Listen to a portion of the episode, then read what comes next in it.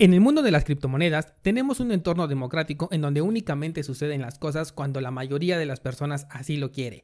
Pero ¿qué sucede cuando existe un grupo de personas considerable que no están de acuerdo con lo que la mayoría ha decidido? Hablemos hoy de Bitcoin Cash. Comenzamos.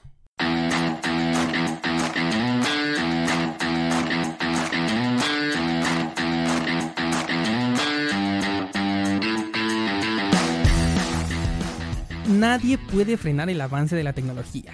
Es tan constante que llega un punto en el que se convierte en toda una revolución, de la que si no eres parte puedes llegar a ser víctima. Pero descuida porque estás en el lugar indicado. Bienvenido a Bitcoin en español. Acompáñame y aprende conmigo todo lo relacionado a esta tecnología descentralizada. Pero eso sí, prepara y abre tu mente, porque aquí vamos a abordar conceptos completamente nuevos sobre todo aquello que creías conocer.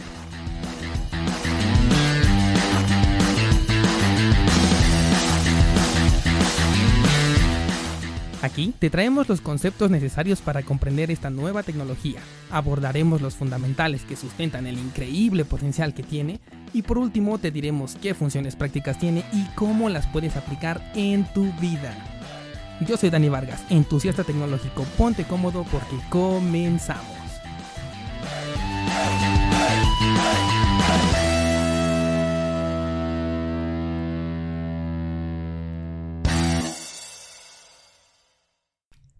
¿Qué tal? ¿Cómo están? Me da mucho gusto saludarlos nuevamente. Ya es lunes 15 de octubre del 2018 y comenzamos como siempre con el análisis de lo que fue la semana en torno a nuestra criptomoneda favorita y original, el Bitcoin.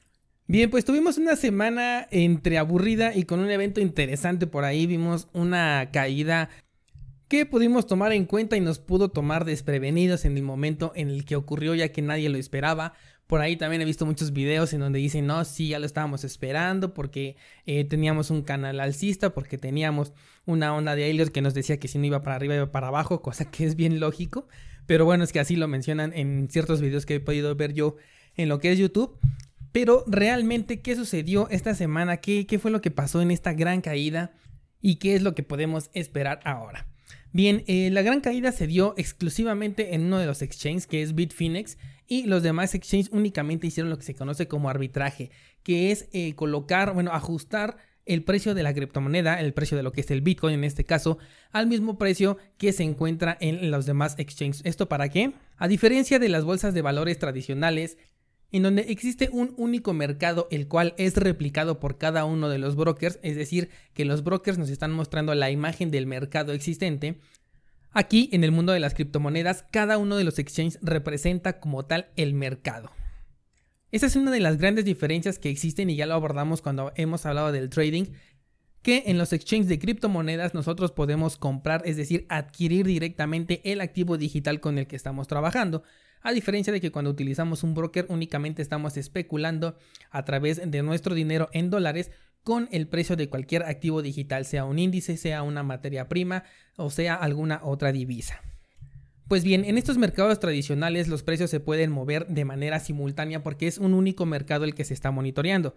Sin embargo, aquí en los exchanges, como tenemos mercados individuales, cada uno de los exchanges representa un mercado, entonces tiene que haber eh, un sistema que esté vigilando todos los exchanges o al menos los más importantes para que eh, cualquier movimiento que se dé en uno de ellos sea replicado de manera eh, de la manera más rápida o más inmediata posible porque también esto no sucede de manera inmediata y de hecho muchos se aprovechan de ello ajustando el precio y que así nosotros podamos tener eh, entre comillas un mercado único, un mercado general, aunque no es así, pero la representación que cada uno de los exchanges nos da es lo que pretende.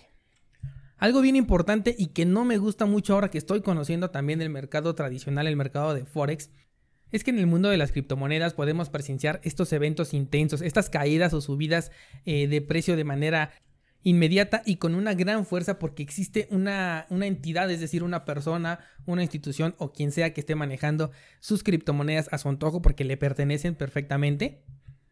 Y si se mueve eh, en, el, en el lugar en donde hay una menor resistencia, es decir, ya hablamos de lo que fue la oferta y la demanda, si se mueve en el área de menor resistencia, O bien, como en este caso que veníamos de una tendencia lateralizada que ya lleva un par de semanas eh, dándose, en donde no tenemos ni oferta ni demanda, únicamente tenemos algunas personas que están eh, realizando el hold, es decir, están resguardando sus criptomonedas esperando algún movimiento eh, importante en futuros meses o algunas personas que estén únicamente pendientes, tienen tal vez su dinero en dólares y estén pendientes a un rally, a un movimiento alcista o bajista para que ellos lo puedan aprovechar. Y esto fue exactamente lo que sucedió. Nos encontramos en una tendencia lateralizada, lo cual quiere decir que no existe un nivel real de oferta y demanda. Y el que existe se encuentra equilibrado, entonces llega una strong hand, una mano fuerte, como ya les hablé que así lo define eh, en el libro del método Wyckoff. Y hace con su dinero lo que cualquiera puede hacer con su dinero, es decir, lo que se le antoje. Entonces, ¿qué es lo que tenemos como resumen? Tenemos una persona que tiene eh, una gran cantidad de Bitcoin eh, en lo que es este exchange de Bitfinex, la cual tiene una razón, sea la razón que sea, para mover sus criptomonedas de ahí y simplemente decide hacerlo. ¿Qué sucede? Que como es una cantidad fuerte y no se encuentra eh, realmente una oferta y una demanda en el mercado, pues simplemente el precio cae. Hay que darnos cuenta eh, mucho de lo que sucede realmente en el mercado y no mal informarnos. Yo por eso también ya les he querido comentar esto en los últimos videos de que tenemos que comprender lo que sucede en el mercado. Tenemos una fase de acumulación, es decir, una fase en donde las personas, y probablemente tú, si es que estás interesado en esto también, eh, puedes estar acumulando estas criptomonedas, puedes estar comprando porque relativamente nos encontramos en un precio en el que ha encontrado un nivel de estabilidad, por así llamarlo, en lo que es el Bitcoin y que podemos considerarlo un precio barato comparado con los máximos históricos que ya ha alcanzado la criptomoneda. Lo cual, si nos ponemos a pensar un poco, nos llevaría a la lógica en la que nos encontramos en una etapa de compra. Ahora, una persona con esta capacidad de generar una gran vela bajista quiere decir que tiene una gran capacidad monetaria para poder realizar una compra o una venta importante, una venta que afecte al mercado tal como lo hizo eh, en esta semana.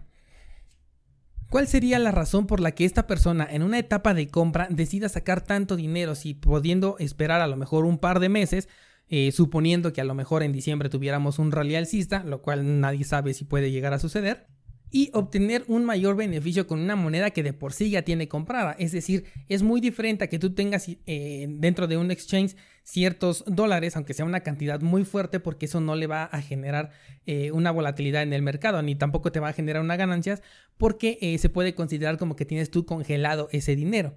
Ahora, si tú ya compraste criptomonedas a un precio puede ser que más bajo o incluso lo compraste eh, en la sesión anterior de acumulación, es porque efectivamente esperas eh, que la criptomoneda tenga un precio mayor para que tú puedas venderlos y obtener un beneficio. Pero ¿por qué una persona vendería entonces en una etapa de acumulación? Esto es bien simple y sencillo. Si tú ya trabajas con criptomonedas o con la moneda fiat que tú trabajes y la tengas a lo mejor en el banco, ¿qué sucede cuando tú necesitas una emergencia? ¿Qué sucede cuando a ti se te presenta una eventualidad que hace que tú requieras ese dinero? Pues simple y sencillamente vas a la institución bancaria, vas a tu broker, vas a tu eh, exchange y retiras ese dinero. ¿Por qué? Porque simplemente lo necesitas para la razón que sea. Y esto es lo que pudimos observar aquí en el mercado de una manera bien sencilla. Esta persona realiza un retiro de su dinero que le pertenece, lo realiza en una zona de acumulación, lo cual no tiene un gran sentido, entonces quiere decir que la persona lo necesitó. Los demás exchanges únicamente hicieron arbitraje. Obviamente con esta caída tuvimos eh, varios botes de stop loss, que quiere decir eh, los límites de pérdida que cada una de las personas estaban dispuestos a asumir si eh, la, criptomoneda bajaba de precio. Y bueno, esto genera pequeñas pérdidas e, en estas personas y genera unos movimientos muy muy ligeros, pero que no se comparan con el movimiento inicial que se produce a partir de la Strong Hand que decide retirar sus fondos de este exchange. Así que fuera de teorías conspirativas o de que ya estábamos esperando este movimiento, lo cual nadie puede esperar que alguien y realice este tipo de movimiento, tenemos que quedarnos con algo bien bien claro.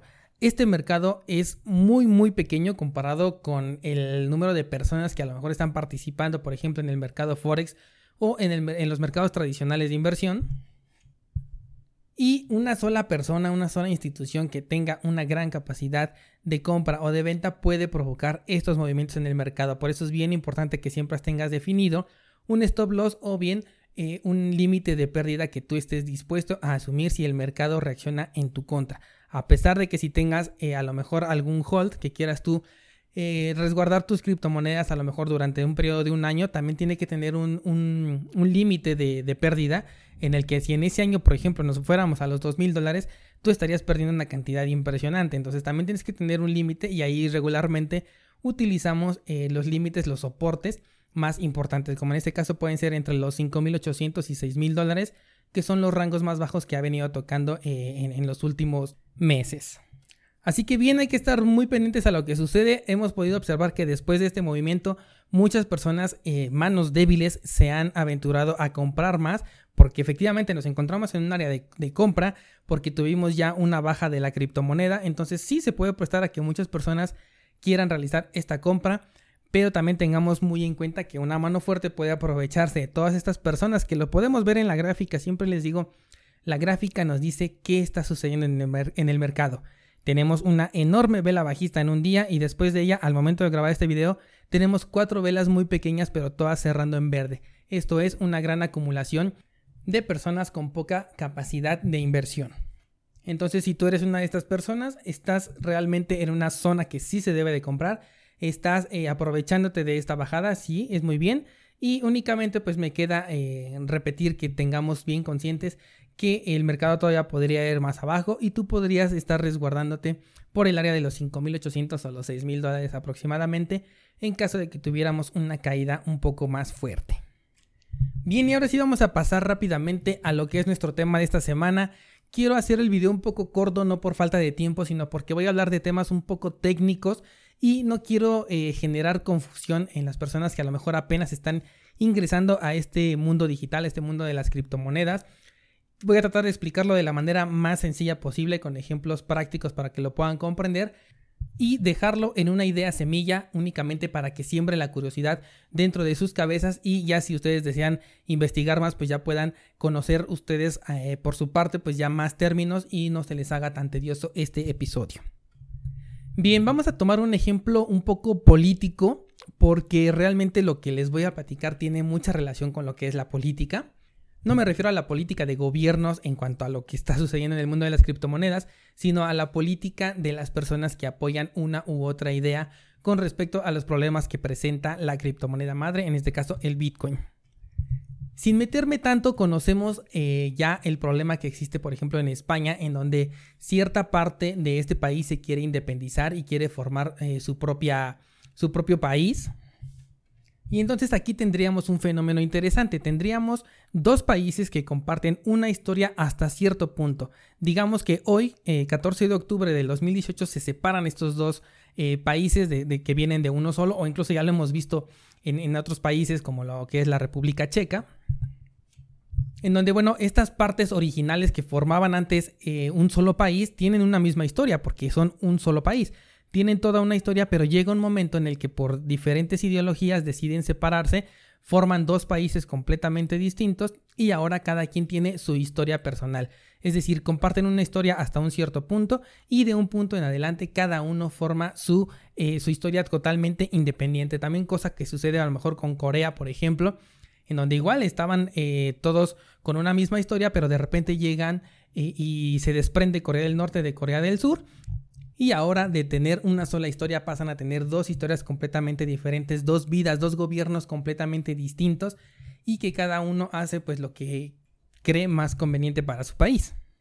Bien, pues algo muy similar sucedió en las criptomonedas hace poco más de un año, en agosto del 2017 para ser exactos, en donde eh, un grupo de personas, personas influyentes en cuanto a las criptomonedas, que en este caso viene siendo los mineros y todas las personas que tienen eh, nodos y una participación muy importante dentro de las criptomonedas, se dan cuenta, al igual que todas las personas que somos usuarios de criptomonedas, que el Bitcoin tiene un gran problema llamado escalabilidad. Este problema no fue eh, desconocido para Satoshi Nakamoto, quien se supone que creó este, este entorno, esta criptomoneda. Sin embargo, él decide las reglas del juego y únicamente eh, menciona si en algún momento eh, sucede o llegamos a este punto donde nos vamos a enfrentar un problema, pues que la comunidad lo decida, porque aquí tenemos un entorno democrático en donde si la mayoría decide eh, algo, ese algo pues se, se ejecuta y todas las demás personas estén o no estén de acuerdo, pues tienen que acatarse a estas nuevas reglas porque la mayoría lo decidió así. Sin embargo, como siempre, vamos a tener eh, a ese hijo rebelde, a esas personas que no van a estar de acuerdo con este problema. Em, vamos a profundizar tantito en lo que es el problema de la escalabilidad y eso significa eh, el número de transacciones que podemos realizar por segundo. Como sabemos en las criptomonedas podemos realizar pagos o podemos simplemente realizar envíos entre una cartera y otra de una persona a otra o alguna institución que tenga em, una cartera que reciba simple y sencillamente criptomonedas o en este caso el Bitcoin. Lo que sucede es que con cada vez eh, más participación de las personas que ya eh, vamos conociendo esta tecnología, vamos ingresando, ya vamos comprando criptomonedas y comenzamos a trabajar con ellas, pues se genera una saturación en lo que es la cadena de bloques. Dicha saturación lo que nos provoca son transacciones más lentas, es decir, que si tú quieres enviar ciertas criptomonedas a otra persona o a otra wallet simple y sencillamente, pues esta va a tardar un poco más no solamente el tiempo nos viene eh, perjudicando en este caso con la saturación, sino también los costos. Como sabemos, eh, no hay un intermediario al que le tengamos que pagar eh, porque nos realice esa transacción. Al que sí le tenemos que pagar es a la comunidad que va a validar esa, esa transacción. Porque existe una comunidad de mineros en este caso o de las personas que tienen nodos que verifican todas esas em, transacciones que realizamos para validarlas y evitar así que el bloque que se está creando sea apócrifo. Aquí lo que sucede es que cada una de estas personas puede definir el costo que va a tener la transacción.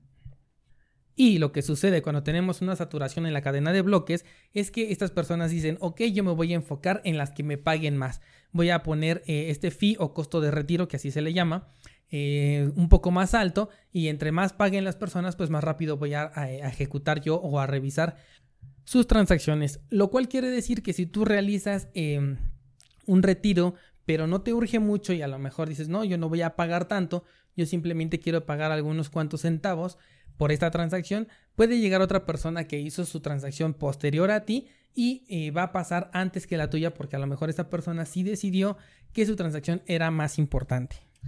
A mí en lo personal sí me ha tocado eh, una etapa de congestionamiento en lo que es la cadena de bloques, sobre todo eh, en este punto donde muchísima gente se enteró de lo que son las criptomonedas y comenzó este rally que nos llevó hasta casi los 20 mil dólares.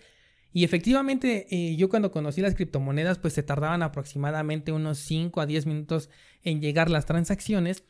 Y con esa saturación pude llegar a ver en algunos casos que te tardaba un poco más de 24 horas para que pudieras recibir ese dinero en lo que es tu wallet. Obviamente esto no es rentable porque tú siempre quieres tener el control rápido de tu dinero. Si tú realizas eh, una transacción de una persona a otra en lo que son medios digitales tradicionales, pues en teoría debe de pasar rápido porque tú quieres que esa persona pues ya tenga ese pago o tú quieres cumplir con un pago a lo mejor de manera lo más inmediata posible. Y bueno, que te llegue a tardar hasta 24 horas pues no es algo eh, tan usual ya hoy en día, aunque todavía eh, por ejemplo, lo podemos ver en fines de semana donde ciertos bancos no te permiten hacer transferencias a, otras entidades que no sean la misma y te pueden llegar a tardar en fines de semana hasta los tres días completos, por así llamarlo, lo que es viernes, sábado, domingo y te caería hasta el lunes.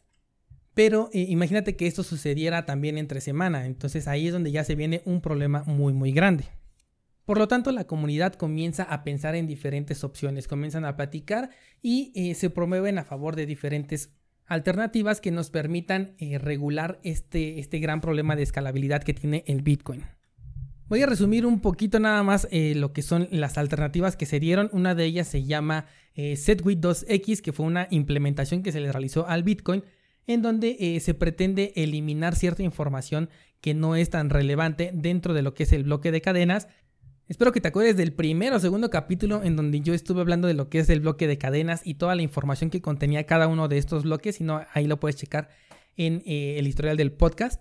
Entonces, Segwit 2X te permite eliminar cierta información de ahí, logrando que en el mismo tamaño de bloque original, que es de 1 mega, puedan entrar un mayor número de transacciones. Hasta ese momento eh, podíamos realizar únicamente 7 transacciones por segundo, lo cual te puede sonar alto, pero si lo comparamos ya con los medios digitales eh, que ya se encuentran en, activo, por ejemplo con las tarjetas de crédito o débito, ellos pueden realizar hasta 20.000 transacciones por segundo. Lo mismo sucede, por ejemplo, con compañías como Uber que tienen transacciones ejecutándose en cada segundo porque es una aplicación que prácticamente se utiliza en todo el mundo.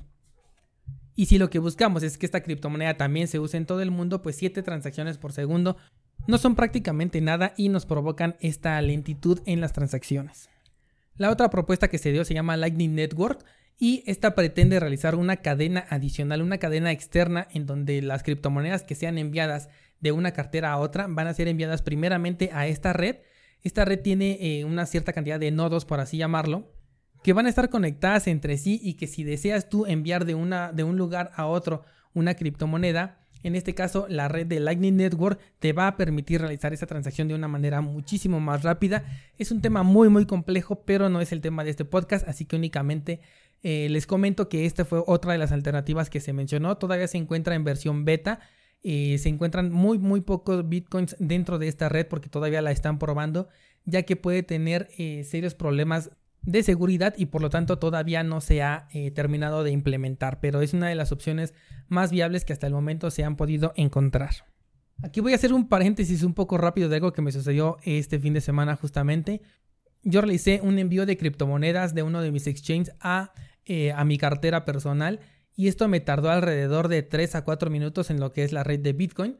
Fue una transacción pues que considero bastante rápida y posteriormente como la misma persona que, eh, realizó el retiro de sus fondos en Bitfinex, yo también realicé este retiro a mi tarjeta ya de, débito personal porque yo, lo necesitaba utilizar. Sin embargo, eh, la transacción que, que, sucedió con el SPAY mexicano, que es una transacción que entre comillas viene siendo prácticamente inmediata, y como se realizó entre bancos diferentes, me tardó aproximadamente cuatro horas en llegar. Entonces, entonces aquí me pareció un tema bien interesante porque mientras en la tecnología de, de las criptomonedas estamos buscando que eso sea inmediato y de hecho tenemos ya criptomonedas que manejan unas velocidades impresionantes de, de envío y retiro de fondos, pues en los medios tradicionales que todavía estamos utilizando hoy en día tenemos una lentitud que no podemos hacer nada contra ella, no nos quejamos, no decimos absolutamente nada. Pero si algunas personas luego se enteran de que dentro del mundo de las criptomonedas ha tardado hasta 24 horas en llegar eh, un retiro por cuestión de la saturación de bloques, generan todo un apocalipsis, porque yo lo he podido eh, apreciar y he podido leer noticias en donde dicen que la red de Bitcoin es demasiado lenta y no es suficiente, cuando se supone que las redes que ya tenemos en los medios tradicionales ya son suficientemente rápidas y en el caso que yo viví este fin de semana, pues simplemente no fue así. Un SPAY me tardó casi cuatro horas en llegar eh, a mi tarjeta de débito. Y bueno, ahora sí de aquí se desprende una de las iniciativas de estos hijos rebeldes, por así llamarlo, que no se encuentran a favor de ninguna de estas dos alternativas. Ellos quieren eh, aumentar el bloque de cadena de un mega, que significa el bloque original creado por Satoshi Nakamoto, a lo que es 8 megas, directamente un salto eh, impresionante de un 700% para llegar a los 8 megas de manera inmediata. ¿Y qué sucede? Que ellos deciden realizar su propia criptomoneda llamada Bitcoin Cash. Seguramente tú si ya tienes un poco de experiencia en las criptomonedas ya conoces a esta, a esta bifurcación de Bitcoin en donde como les comentaba en el ejemplo de los países, esta criptomoneda nace en uno de los bloques de cadena que existen dentro de lo que es la red de Bitcoin y a partir de ese bloque, es decir, comparte toda la historia desde ese bloque hacia, hacia atrás, toda esa cadena, toda esa historial lo contiene también Bitcoin Cash, pero a partir de su creación, a partir de su primer bloque, se desprende y genera una nueva historia. Por eso les comentaba yo el ejemplo de estos países, porque fue exactamente lo que sucede aquí con el Bitcoin. Mientras la red de Bitcoin original continúa siendo la misma, la red de Bitcoin Cash genera un nuevo bloque ahora de 8 megas y eh, comienza a trabajar bajo su propio esquema.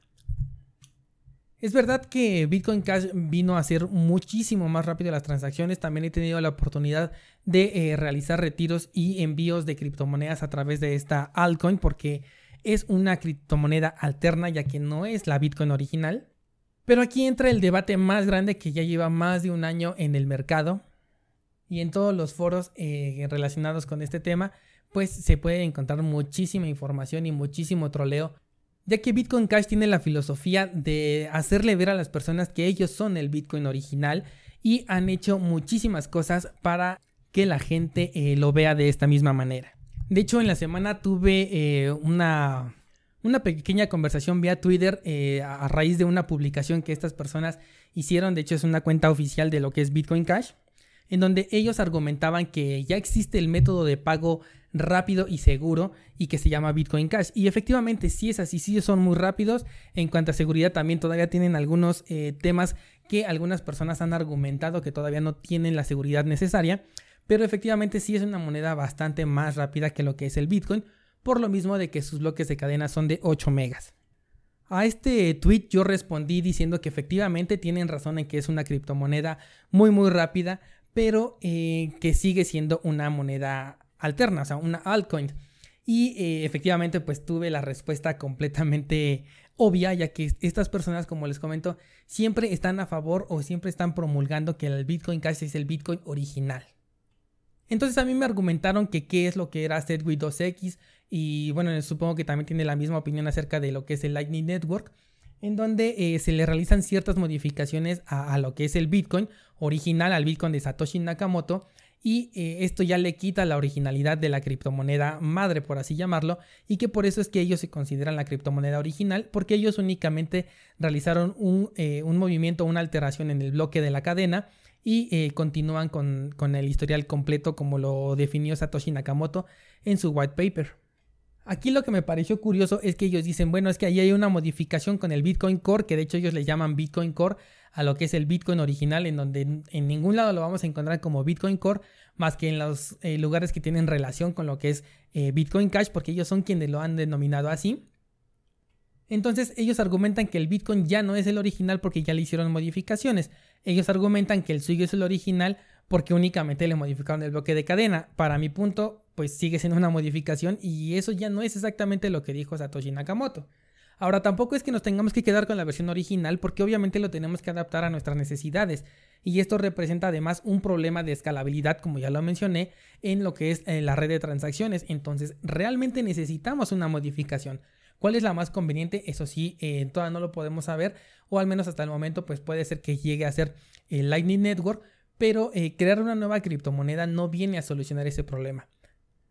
Y menos aún cuando te vienes eh, promulgando que eres la criptomoneda original, cuando no naciste en la misma fecha que, el Bitcoin original, no tienes el mismo nombre que el Bitcoin original, porque si tú ya te llamas, si tú ya tienes un segundo nombre, ya no eres el Bitcoin original. Si ya te llamas Cash, ya no eres el Bitcoin, ya eres Bitcoin Cash. Entonces ya no puedes llamarte la criptomoneda original. Y además tampoco tienes el bloque de cadenas eh, original que se pidió.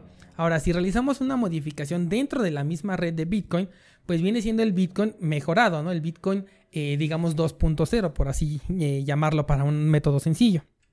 Ahora, dentro del mundo de las criptomonedas, muchos han utilizado estos, estas bifurcaciones, que quiere decir cuando una moneda se divide en dos, para obtener eh, dinero gratis. ¿Por qué? Porque como comparten el mismo historial, como ya lo mencionamos, el mismo historial antes de la creación de una nueva criptomoneda, pues eh, si tú tenías una criptomoneda tienes derecho a la nueva criptomoneda. ¿Por qué? Porque simplemente se está desprendiendo de ahí.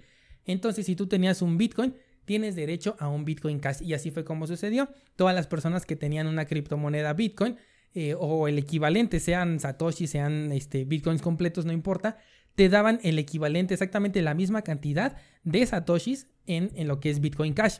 Pero no tienen el mismo valor, porque obviamente al día de hoy, por ejemplo, Bitcoin Cash anda alrededor de los 400 dólares, cuando el Bitcoin original está valiendo 6.370 eh, dólares al momento de grabar este video. Entonces, según la filosofía de Bitcoin Cash, ellos pretenden solucionar este problema de escalabilidad eh, creando un bloque de 8 megabytes.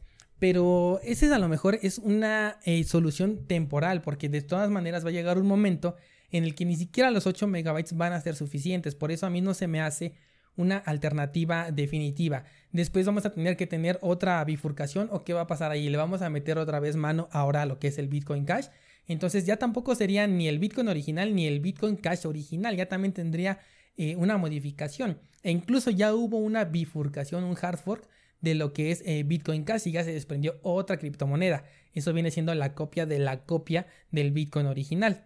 Y de hecho de, ahí se desprendieron varios. Tenemos Bitcoin Gold, tenemos Bitcoin Diamond, eh, que son otras bifurcaciones que no han tenido mucha popularidad porque realmente la, la, comunidad ha apoyado muy, muy eh, arduamente a lo que es el Bitcoin original y también una gran comunidad, una comunidad pequeña en relación con la Bitcoin original, pero también es fuerte, ha apoyado a lo que es Bitcoin Cash y por eso es que ha tenido ese, ese precio tan alto que incluso ha llegado eh, a casi los precios que tenemos ahorita justamente en, el Bitcoin, que son de los 6 mil dólares, si no me equivoco, llegó a los 4 mil 500 dólares o tal vez hasta los 5 mil, eso sí no me acuerdo muy bien pero sí tuvo un, gran movimiento importante también esta criptomoneda del Bitcoin Cash, por lo mismo de que tiene una comunidad eh, detrás de ella que lo está respaldando y también es comunidad que sí eh, es para tomarse en cuenta.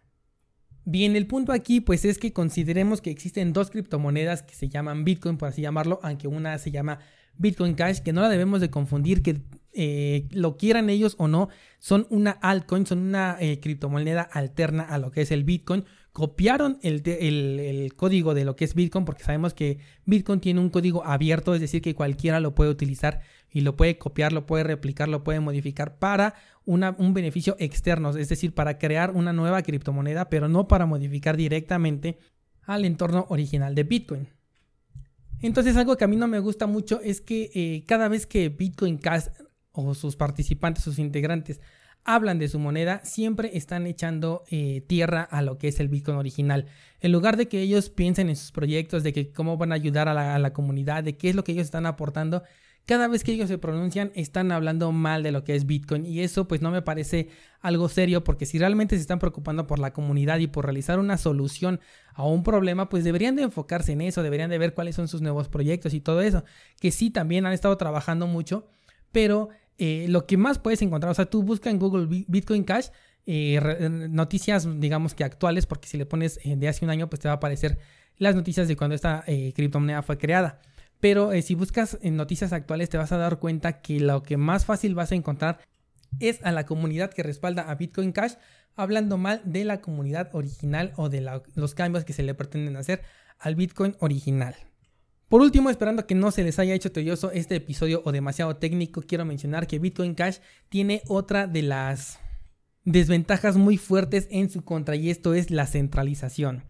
Realmente todas las criptomonedas alternas que no son Bitcoin tienen un gran problema de centralización, porque a pesar de que nos encontremos en un mundo descentralizado de este lado de las criptomonedas, todas estas monedas tienen un creador, un creador que es conocido. En este caso, por ejemplo, el creador de Bitcoin Cash, eh, lo puedes encontrar en YouTube. También hay una entrevista que hicieron en uno de los canales eh, más interesantes que puedo encontrar que se llama Black Swan, en donde eh, están platicando con esta persona creadora de Bitcoin Cash y entonces, si a esta persona algo le sucede, o sea, por ejemplo, si el día de mañana, obviamente es solo una suposición, si el día de mañana nos enteramos que esta persona que está detrás del proyecto de Bitcoin Cash eh, fallece o algo le sucede, el precio se derrumba. ¿Por qué? Porque el proyecto está basado en la ideología de esta persona.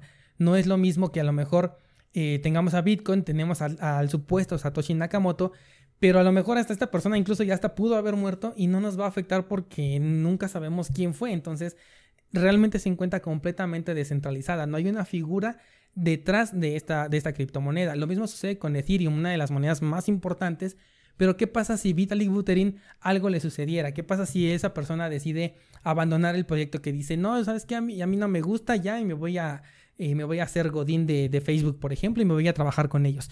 Y simplemente eh, esta noticia le daría la vuelta al mundo en segundos y el precio de la criptomoneda caería porque ahora ya no tendría uno de los enormes soportes que tiene, que es esta persona, esta, esta persona que creó este, este entorno, esta comunidad, que tiene toda esta filosofía y que tiene todos los proyectos y planes en mente.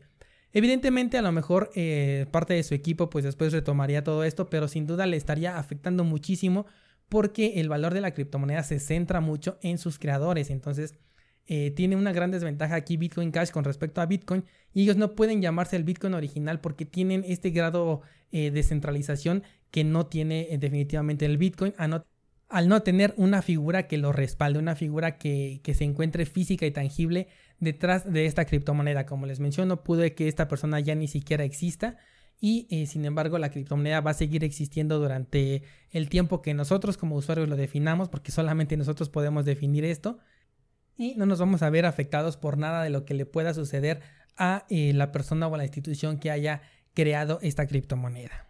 Y bien, ya no quiero hacer más extenso este capítulo, espero que realmente haya sido yo explícito en lo que les quería comentar, espero que hayamos entendido que existen eh, bifurcaciones, que existen em, dos caminos distintos que puede tomar no solo el Bitcoin, sino cualquier criptomoneda puede tomar dos caminos distintos.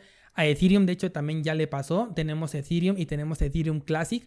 Eh, sin embargo, aquí ambos proyectos han seguido eh, evolucionando. Obviamente el más fuerte pues es el Ethereum eh, solo, sin la palabra Classic. Y Ethereum Classic pues tiene una cotización muchísimo menor, pero también sigue, sigue ahí con su comunidad y, pueden convivir en armonía sin ningún problema, a diferencia de lo que es Bitcoin y Bitcoin Cash, que estas comunidades constantemente se están peleando en los foros y eso pues no es saludable para lo que es la red y todo el entorno de criptomonedas. Así que bueno, hasta aquí vamos a dejar el episodio de hoy, espero que les haya gustado, muy pendientes en el canal de YouTube. Como saben, estoy muy muy metido ahorita en lo que es el tema del trading. Me he dado cuenta que tenemos muchísimo que aprender dentro de este mundo si a ti te interesa el trading, obviamente, o a las personas que ya lo están comenzando a hacer, pero que eh, es información que no encontramos en YouTube o al menos no en los medios más populares eh, que tenemos disponibles o que más vistas tienen.